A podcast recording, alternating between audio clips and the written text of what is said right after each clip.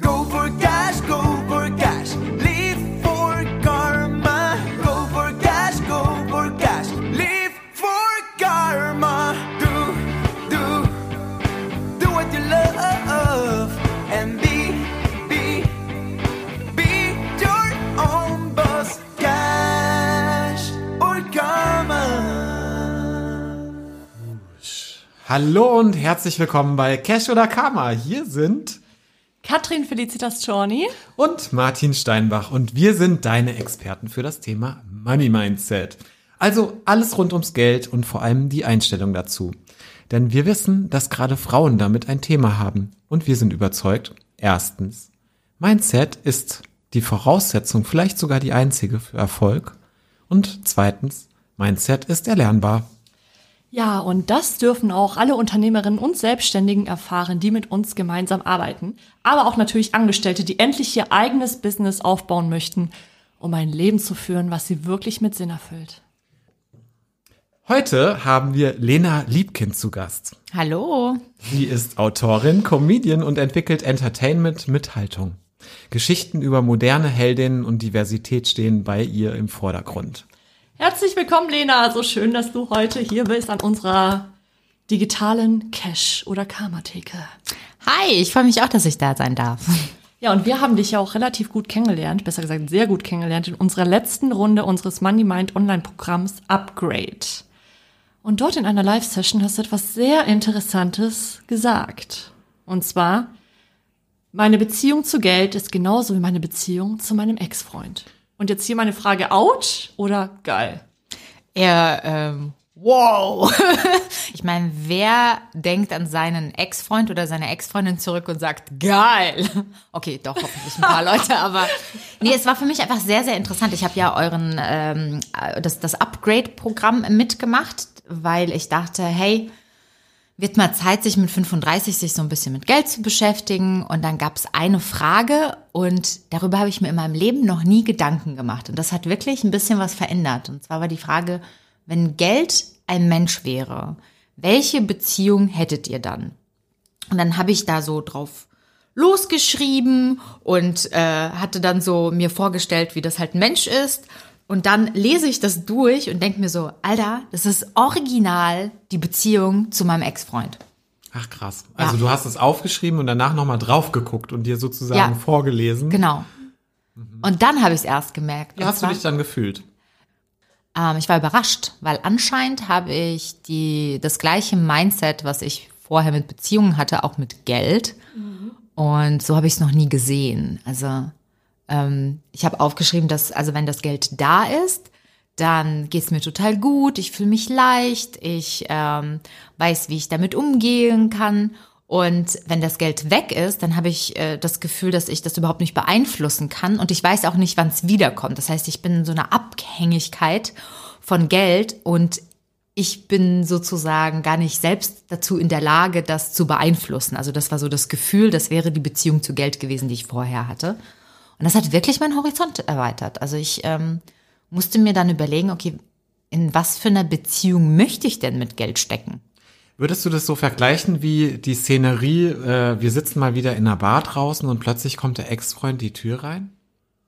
Ähm, nee, darüber bin ich ja irgendwie weg, aber es ist erstmal so ein, so ein, ähm, so ein kleiner Schreckmoment, weil ich habe es ja geschafft, also ich bin jetzt auch, also wir reden jetzt nicht über meinen Ex-Freund, aber ich ähm, habe es ja auch geschafft, jetzt in einer fantastischen, tollen Partnerschaft zu sein. Also das habe ich ja irgendwie überwunden oder an mir gearbeitet oder mich dafür geöffnet, dass ich irgendwie mehr verdiene, äh, im wahrsten Sinne des Wortes. Und genau das habe ich mir jetzt mit Geld vorgenommen. Also ich, ich habe verstanden, dass ich nie so richtig mit Geld in einer Beziehung war, sondern es kam einfach und ging wieder.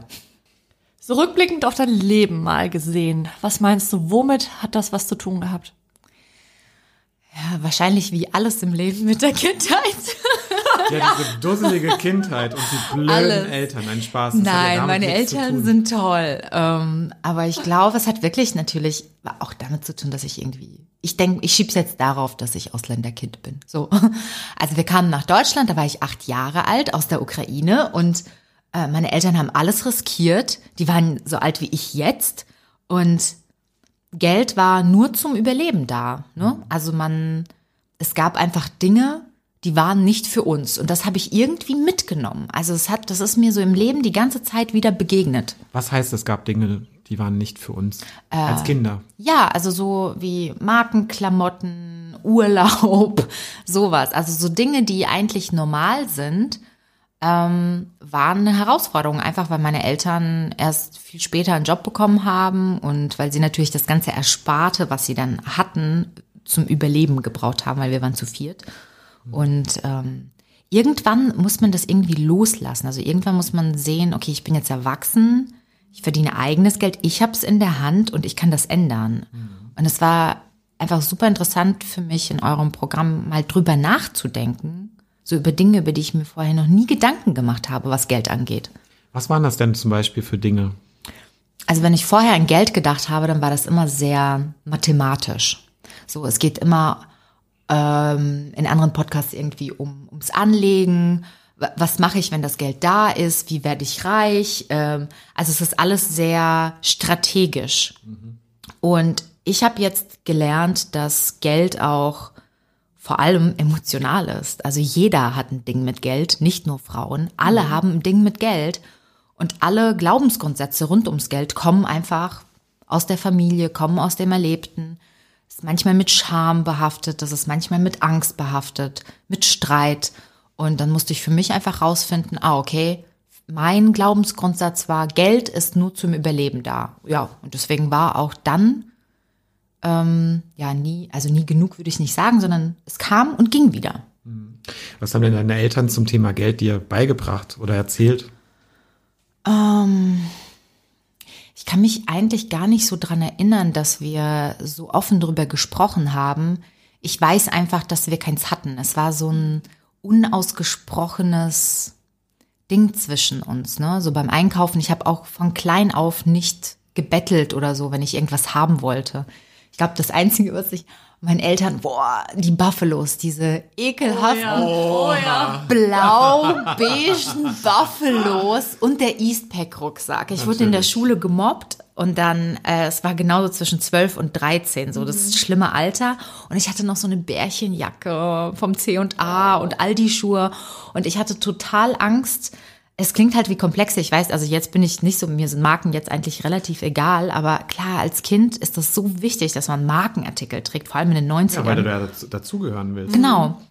Und dann wollte ich unbedingt Buffalos und einen Eastpack-Rucksack. Und das war für meine Eltern so viel Geld. Und ich habe wirklich ein ganzes Jahr lang gebettelt, bis ich dann diese 200 Mark damals noch bekommen habe. Ja. Wahnsinn. Äh, Es ist ja auch immer bezeichnend. Scheiße, jetzt ist mein Gedanke weg. Das gibt's doch gar nicht. Schnitt. Ganz genau.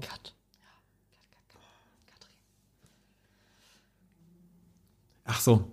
Das ist ja auch immer bezeichnend, wenn, Gel wenn Geld gar kein Thema in der Familie ist oder nicht darüber gesprochen wird, ist das ja eine ähnliche Wirkung, wie wenn darüber gesprochen wird und gewisse Dinge einem, also wenn, wenn jetzt deine Eltern immer gesagt hätten, äh, du musst unbedingt sparen, damit du mal später irgendwie ein Haus bauen kannst oder sowas, hat das ja eine Wirkung. Es hat aber genauso eine Wirkung, wenn nicht darüber gesprochen wird.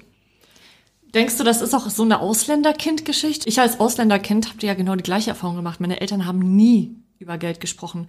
Es war nie da. Wir wussten auch nicht, woher das kommt, meine Schwester und ich. Aber weiß ich nicht. Ja, also es kann schon sein, dass natürlich so ein Migra also Geld auch einen Migrationshintergrund Ja. hat. Ich glaube, das ist aber auch die Zeit, in der wir nach Deutschland gekommen sind. Also ich kann mir schon vorstellen, dass also die Prioritäten waren einfach anders. Also wenn wenn ich mir jetzt vorstelle, ich wandere nach Spanien aus und lass mich nicht von Vox begleiten irgendwie, sondern dann überlege ich mir halt natürlich auch, okay, ähm, kaufe ich meinem Kind jetzt die neuesten Nikes oder äh, stecke ich das oder behalte ich das lieber noch mal einen Monat, weil ich nicht weiß, wie die Geschäfte laufen. Also da gehörte sehr viel Mut dazu und ich mache meinen Eltern ja auch gar keine Vorwürfe. Ich habe gearbeitet, seit ich 15 bin. Also ich wusste immer, keiner ist mir irgendwas schuldig. Meine Eltern sind nicht für mich verantwortlich im Sinne von, dass, dass ich da jetzt ein Sparkonto haben werde, sondern alles, was ich erreichen kann, liegt irgendwie in meiner Hand. Und ähm, aber für was dieses Geld da ist, darüber habe ich erst nachgedacht mit 35, also seit ich diesen Kurs gemacht habe. Und das fand ich halt komisch, weil ich habe ja dann auch gute Jobs gehabt, dann habe ich mich selbstständig gemacht, ich war als Comedian unterwegs, also ich habe schon Geld verdient. Ähm, eine Zeit lang habe ich mir auch eine Auszeit gegönnt, habe dann von diesem Geld gelebt und dann war es halt alle. So und äh, ja, Jetzt hast du vorhin erwähnt, dass du in der Schule gemobbt worden bist. Eine Zeit lang. ja. Wie stehst du heute zu dem Thema? Weil ich frage mich gerade, wie hat sich denn die Lücke geschlossen zwischen der kleinen Lena, die damals gemobbt worden ist, und der selbstbewussten, jungen, witzigen Frau, wie du heute vor uns sitzt? Kompensierung. Okay, Doch. Chips, Schokolade. Nee, nein. also eine Zeit, eine Zeit lang war das, glaube ich, wirklich ein Antreiber. Also dieses, ähm, ich bin kein Opfer mehr, dass ich es mir selber so lange eingeredet habe, bis das gestimmt hat. Ne? Fake it till you make it. Ähm, ich glaube, ich habe so eine Art Wut entwickelt, so eine Schaffenswut.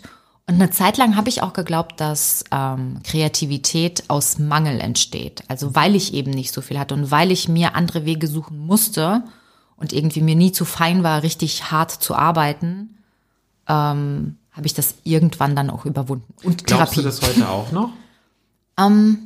Ja, zum Teil, glaube ich schon. Das glaube ich nämlich auch, dass gerade die Dinge, die uns an unsere Grenzen bringen, die die Fähigkeiten auch antrainieren, die uns zu den großartigen Menschen machen, die wir heute sind.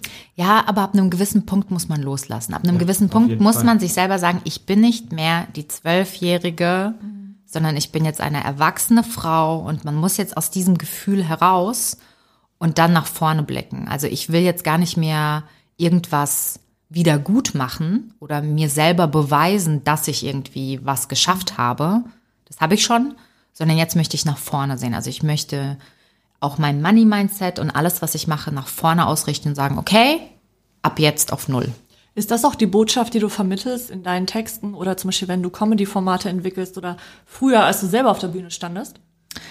Ähm, früher habe ich über andere Dinge geredet. Jetzt ist es schon so, dass ich ähm, Frauen und auch so meine Zuhörer, Zuschauerinnen ähm, dazu auffordern möchte, dass dass die ehrlich zu sich sind. Das ist mir wichtig. Ne? Und dass man Frauen zeigt, sowohl als auch. Dass man sagt, okay, du kannst Schwächen haben, du kannst richtig hart strugglen, trotzdem bist du mega stark, solange du daran arbeitest, das loszuwerden.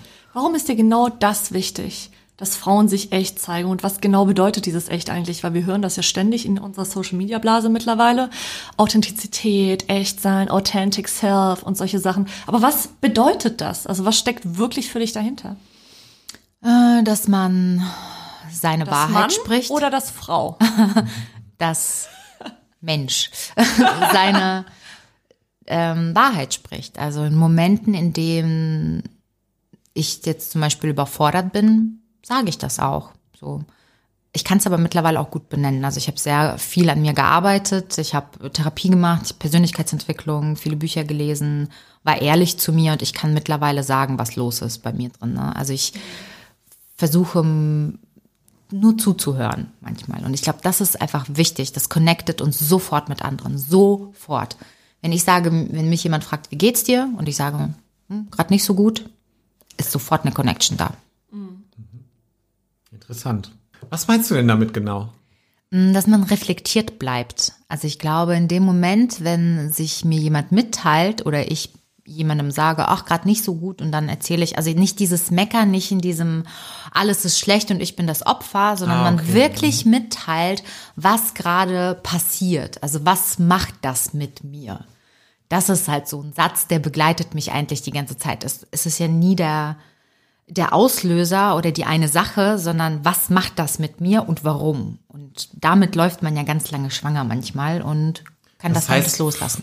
Das heißt, so ein bisschen für dich selber in der Beobachterrolle zu bleiben, was du denn auch auf diese Frage antwortest. Ja, immer. Ja, kenne ich von mir persönlich auch, weil diese Frage, wie geht's dir, ist ja oft so eine Floskel. Ich Ja. war mal mit jemandem sehr gut befreundet, der hat mich immer gefragt, wie geht's dir? Der wollte gar nicht wissen, wie es mir geht. Der wollte einfach nur sagen, wie geht's dir? Der wollte mir Aufmerksamkeit damit schenken. Und wenn ich dann gesagt habe, nicht so gut, war halt scheiße.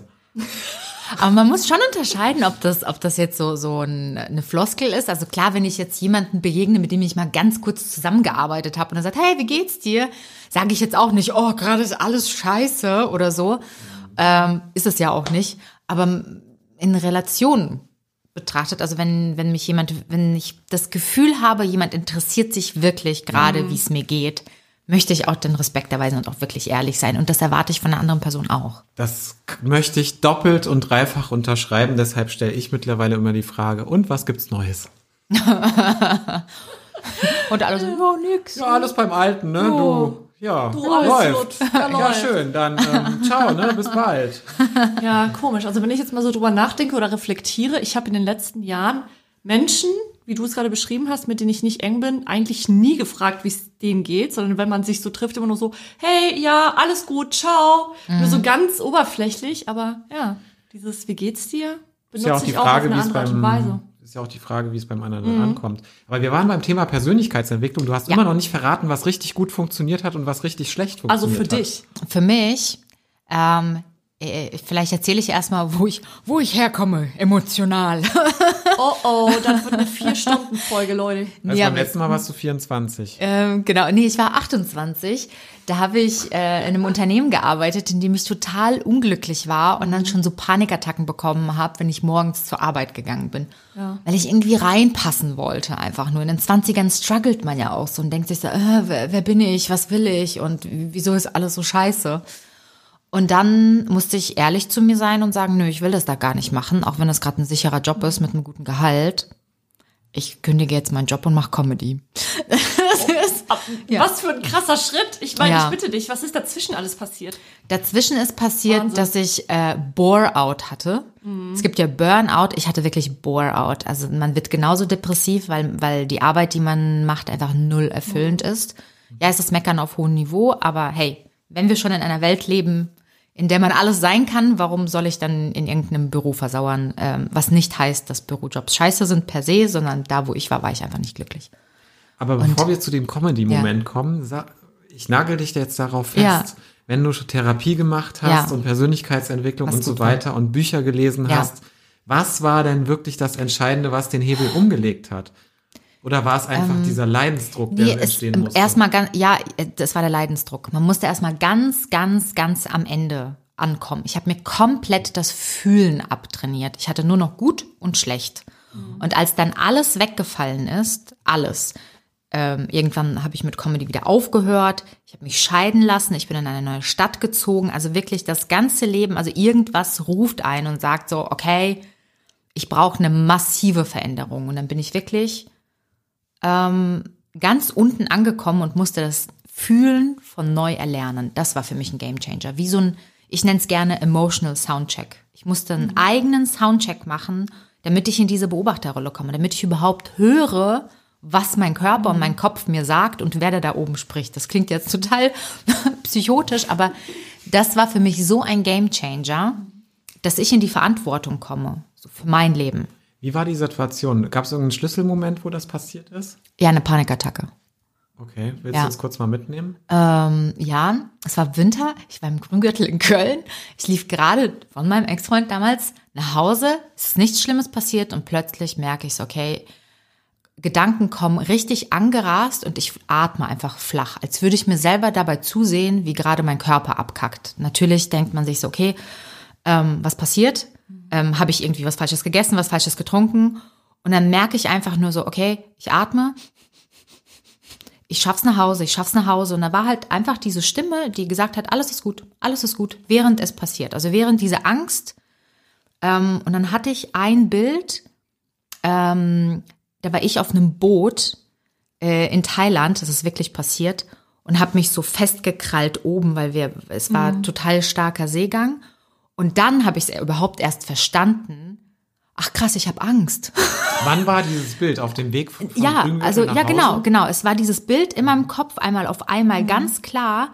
Es war eine, also wenn ich das jetzt übersetzen müsste, ist es so, ich habe alle Angstbilder geschickt bekommen von meinem Unterbewusstsein. Nicht um das zu verarbeiten, sondern damit ich weiß, guck mal, es ist Angst. Irre. Also so spricht mein Unterbewusstsein spricht in Bildern. So, Ja. dann habe ich das gelernt. Und dann bin ich nach Hause und habe halt alles gemacht, was ich machen konnte, damit diese Panikattacke aus dem Nichts, es ist ja nichts Schlimmes passiert, aber ich habe so lange Angst in meinem Körper unterdrückt, dass das dann rauskommen durfte. So. Und dann habe ich halt Was alles genau gemacht. hast du gemacht? Ähm, ich habe mich erstmal in die, also in meinem Schlafzimmer war voll schön Sonne. Ich habe mich erstmal hingesetzt, habe mich gewärmt, habe geatmet, habe gemerkt, wie ich gezittert habe, habe meine Hände massiert, habe dann festgestellt, ach krass, ich habe Angst in meinen kleinen Fingern sitzen. So, also es war, ich habe einfach erlaubt, dass alles gerade da sein darf, alles, ohne verurteilen, weil irgendwie weiß man, man ist trotzdem sicher. So, ich werde es überleben. Also gebe ich jetzt meinem Körper oder meinem Ich so alles, was ich gerade brauche. Dann mache ich noch eine Sache sehr gerne. Ich mache Junkie-Duschen. Das klingt jetzt so blöd, aber ich liebe das. Kennt ihr in Filmen, wenn man sich in die Dusche setzt und dann sich so ganz klein macht und weint? So, das ist, ich liebe das. Das ist für mich dieser kleine Quadratmeter äh, äh, mit, mit Wärme, mit es ist ja nie, also es ist ja manchmal auch niemand da, der einen irgendwie lange im Arm halten kann. Äh, deswegen ist so eine Junkie-Dusche ist total, ist schön. Junkie-Dusche. Okay, wow. Okay, wow. Heute wieder was gelernt, was Junkie-Duschen ist. Ähm, Komisch, das mache ich jeden Tag morgens. Ich sitze zusammengekauert, weinend unter der heißen Dusche. ist das so? Ja, es Nein, muss mal raus. nicht. Das heißt Aber ja nicht, dass man, dass man es total fertig ist, genau, sondern in dem Moment braucht man etwas und man gibt es sich. Emotionen Ja, und das ist auch schön. Das soll ja auch helfen, wenn man sich selber umarmt. Ja. Ne? So, wir kennen ja so dieses Thema innere Kindarbeit und so weiter, gehört ja alles mit dazu und gerade auch dieses, dieses Fühlen. Okay, das war natürlich ein spezieller Moment, definitiv. Und was war so der Moment, der ausschlaggebend war dafür, dass du dann Comedy gemacht hast? Also außer, dass du richtig hart abgefuckt warst von deinem Job. Warum dann Comedy? Ähm, wir sind ja jetzt in der Zeit so ein bisschen hin und her gesprungen, aber Comedy ist für mich oder Humor ist für mich einfach eine Grundhaltung. Es ist die Grundmelodie meines Lebens. Ich habe schon immer gerne gelacht. Ich äh, mache gerne Witze. Ich mache gern Scheiß. Und das war eine ganz natürliche Entwicklung. Also ich war 24 und habe ein bisschen Poetry Slam gemacht, ähm, auch nur witzige Texte geschrieben. Und irgendwann war ich dann in diesem einen Job, so vier Jahre später, so gelangweilt und so mit Bore-out beschäftigt, dass ich dachte so, okay, ich brauche einen Ausgleich. Und dann habe ich eben mit Stand-up angefangen und ziemlich schnell war ich einfach zwei Menschen. Einer, der morgens Panikattacken im Büro hat und der andere, der auf der Bühne steht und total happy ist und irgendwie, ja, sprechen darf.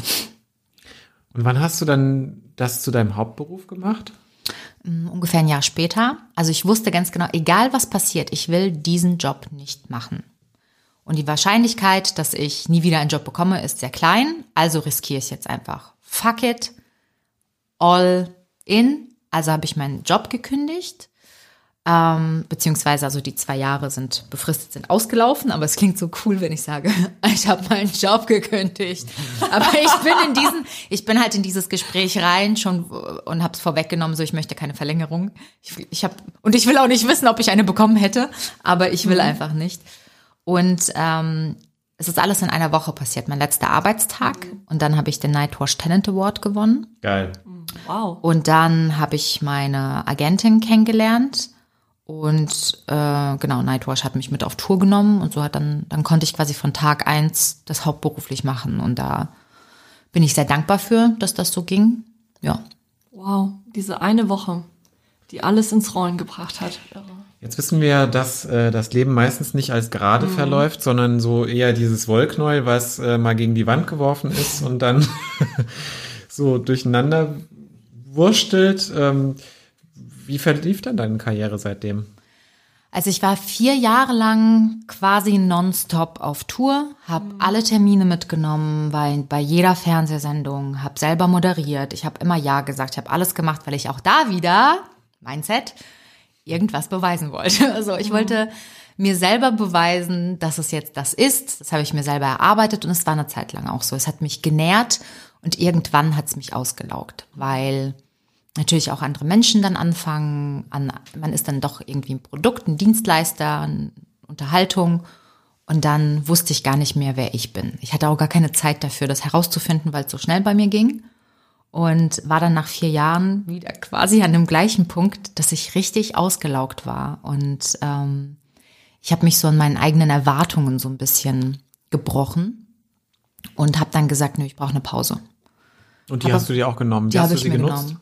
Ich habe sie genutzt, um bei der anderen Seite mal vorbeizuschauen. Ich habe in Redaktionen gearbeitet und äh, als Autorin und habe eigene ähm, Formate entwickelt. Ja, und jetzt bin ich wieder da. Ja, und jetzt ist Corona. Genau, und dann ist Corona. Wie gehst du mit dem Thema um für dich? Ich meine, das ist ja jetzt schon Jahrestag, sage ich jetzt mal so. Ja. Ne? Ähm, und ist ja mit Sicherheit gerade für, für dich, für eure Branche, äh, Veranstaltungsbranche, Künstler und so weiter nicht sonderlich einfach. Ich war super dankbar, dass ich dann auf der anderen Seite war, dass ich in Redaktion arbeiten konnte, dass ich ähm, meinen Beitrag leisten konnte auf der anderen Seite. Ich glaube, wenn ich nur auf der Bühne gewesen wäre, würde es mir genauso gehen wie ganz, ganz vielen Künstlern, dass man ähm, ja Existenzängste hat. Die hat natürlich jeder irgendwo, aber ich komme mit Corona eigentlich ganz gut zurecht. Es geht mir halt nur ziemlich auf den Sack, so wie jeden auch. Also ich bin jetzt auch wütend, aber ich habe keine Panik deswegen, sondern es darf jetzt langsam mal vorbeigehen und äh, hau mir die Impfe rein. So. Wie soll denn, wie soll die, die Reise nach Corona weitergehen? Oder was sind jetzt gerade so deine aktuellsten Pläne? ähm, ich plane natürlich jetzt super rich zu werden. ich bin schon Super super rich, rich. super famous ist sie ja schon, Ich mache ja, ja, also ich gehört. schreibe eigene Formate. Du bezeichnest dich, also du schreibst ja Formate mit Haltung. Das bezeichnest Genau. du ja selber. Was genau meinst du damit eigentlich? Ich meine damit, dass ich nicht das mache, was ich früher auf der Bühne gemacht habe, und zwar Klischees brechen wollen mit Klischees. So, das funktioniert so Was nicht bedeutet mehr. das genau? Naja, ich habe früher sehr viel über äh, meine russische Abstammung geredet und dachte, wenn ich ab und zu den Akzent meiner Mutter nachmache, dass es halt witzig ist. Und natürlich ist das witzig, aber die Leute haben gar nicht mehr zugehört, was ich da sage, sondern haben nur auf den Akzent gehört. Und das ist nicht Sinn der Sache. Also ich kann keine Klischees brechen, indem ich sie bediene. Das habe ich irgendwann verstanden für mich und deswegen wollte ich das auch nicht mehr machen. Ähm, ich möchte. Warum nicht? Er, Weißt du, erklär das mal warum? ein bisschen. Also warum, es- krieg- warum ist das nicht möglich? es bringt einfach nichts. Die Leute hören nicht zu. Die hören nicht zu, was man sagt. Das habe ich ganz stilistische Mittel der Sprache zum Beispiel übertönt. auch. Also im, die Leute haben, glaube ich, generell verlernt, so ein bisschen zuzuhören. Also ich habe auch oft darüber gesprochen, die, diese Sendung, ähm, ähm, wie heißt die nochmal, Schwiegertochter gesucht. Ne, wenn dann so ältere deutsche Herrschaften dann in die Ukraine fahren oder nach Russland und dort sich junge Bräute suchen. Und da ist ja so, so ganz viel Shaming dabei, ne, dass man sagt, ja, aber die, die jungen Frauen, die wollen ja auch nur einen reichen deutschen Mann haben. So, und dann habe ich das so ein bisschen da früher auf der Bühne ähm, habe ich versucht zu erklären, wo die Frauen überhaupt herkommen und welche Hoffnung sie haben und warum das kulturell so ist und was aber auf der anderen Seite passiert bei dem Mann, also was, was der für Erwartungen hat. Und dann waren die Kritiken dann in den Zeitungen oder so, wenn ich die gelesen habe, dann dachte ich, hey, die haben es überhaupt nicht verstanden. Das heißt, ich muss was ändern an meiner Kommunikation. So, ich muss das, was ich da sage, ich muss das selber hören. So, was, welche Botschaft sende ich eigentlich? Und das war mir dann viel, viel wichtiger als irgendwie kommerzieller Erfolg. Verstehe. Und wie ist es heute? Heute achte ich sehr, sehr drauf, was meinen Mund verlässt auf der Bühne. Nur auf der Bühne? Nein, nicht nur auf der Bühne. Ich bin manchmal auch sehr hart, ja. Auch wenn ich äh, hier bei Twitter bin oder so. Ich bin Das haben wir gelesen. Wir können nur den Twitter-Account von Lena empfehlen. Ganz aktuell in der Pinkygate-Affäre hat sie definitiv eine Meinung dazu. Ja, sehr witzig. Aber mir ist zum Beispiel wichtig, dass Frauen in Formaten ganzheitlich dargestellt werden, dass sie kein Klischee erfüllen, dass man Frauen wirklich so sein lässt, wie sie sind, sowohl als auch. Also dass es ganzheitlich ist, dass es keine Klischees bedient, vor allem in der Comedy. Das schließt ja eigentlich so ein bisschen auch an die Gender-Thematik an ähm, in der Sprache. Ja, Da hatten wir gestern ja ein schönes Beispiel dafür, dass es gar nicht so einfach ist zu gendern, ohne, ohne verständlich zu bleiben. Also man muss so ein bisschen vielleicht manchmal auch eine, einen Umweg gehen. Wie erlebst du das? Also ich kann mir das vorstellen, dass es ganz schön anstrengend auch ist, so ein Format zu entwickeln, was eben nicht mit diesen einfachen äh, Klischees arbeitet. mhm. Doch, das ist mega einfach. Das ist es ja. Es ist so einfach, aber Menschen machen das nicht. Wenn man zum Beispiel in einem fiktionalen Format, wenn ich jetzt eine Serie schreibe, und man hat eine Szene mit einer Frau, dann gib ihr doch einfach einen Satz oder mehrere. Manchmal sind Frauen nur Beiwerk. Die sitzen da einfach nur. Und da gibt es den berühmten, berühmten äh, Bechtel-Test. Äh, das kommt eigentlich aus dem Theater. Ähm, das ist eine Frau, die so hieß, mit Nachnamen. Und die, man stellt sich dann immer die Frage, gibt es mindestens zwei Frauen, die sich miteinander unterhalten über etwas anderes als einen Mann?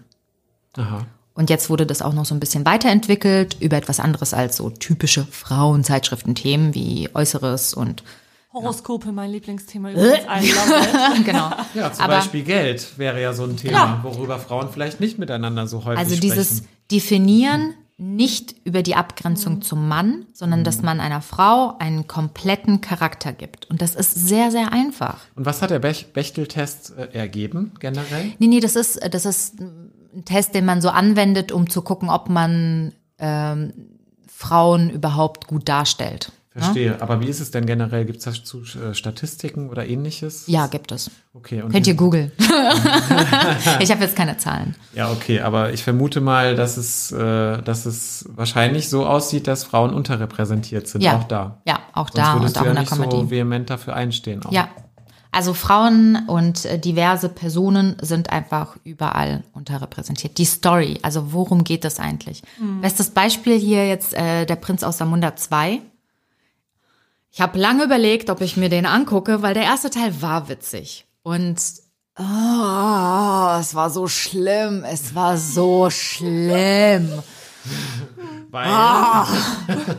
Also es ging dann, er hat jetzt mittlerweile Kinder, drei Stück.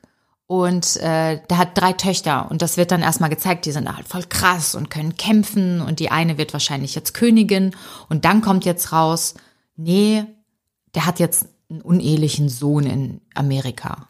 Und dann fliegt er zurück und holt diesen unehelichen ehelichen Sohn, so, Entschuldigung, äh, und dann geht's darum, dass dieser unfähige junge Typ, sorry, es war einfach so, durch eine Prinzenschule gehen muss, damit er dann der Herrscher von Samunda ist. Während die ganze Zeit klar ist, dass es die ältere Tochter sein wird, weil die kompetent ist, weil die.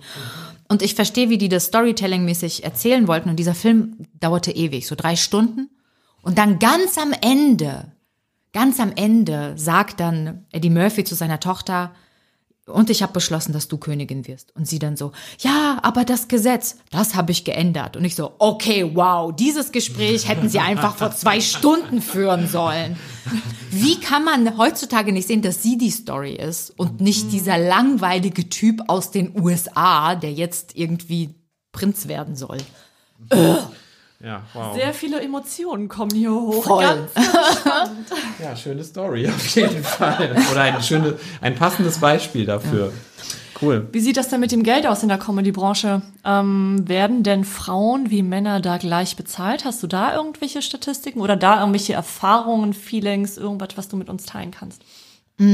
Ich habe keine Vergleiche. Ich weiß nicht, was die Kollegen verdienen, aber ich glaube, die Gagen sind relativ ähm, gleich. Ich war ja auch bei einem Management, also das wurde auch für mich ausgehandelt. Momentan mache ich das selber. Ähm, ja, Und was nimmst du jetzt? 150 Prozent. Ja, es kommt drauf an. Also es kommt natürlich drauf an, was es ist, was ich nehme, aber klar habe ich einen Tagessatz und verhandle dann auch, wenn es nötig ist. Also da bin ich schon sehr selbstbewusst, weil die Arbeit ist es einfach wert und ähm, ich bin jetzt auch in so einer Lage, in der ich sagen kann, okay, die brauchen mich auch. Also es braucht gute Autorinnen und ich bezeichne mich als so eine. So.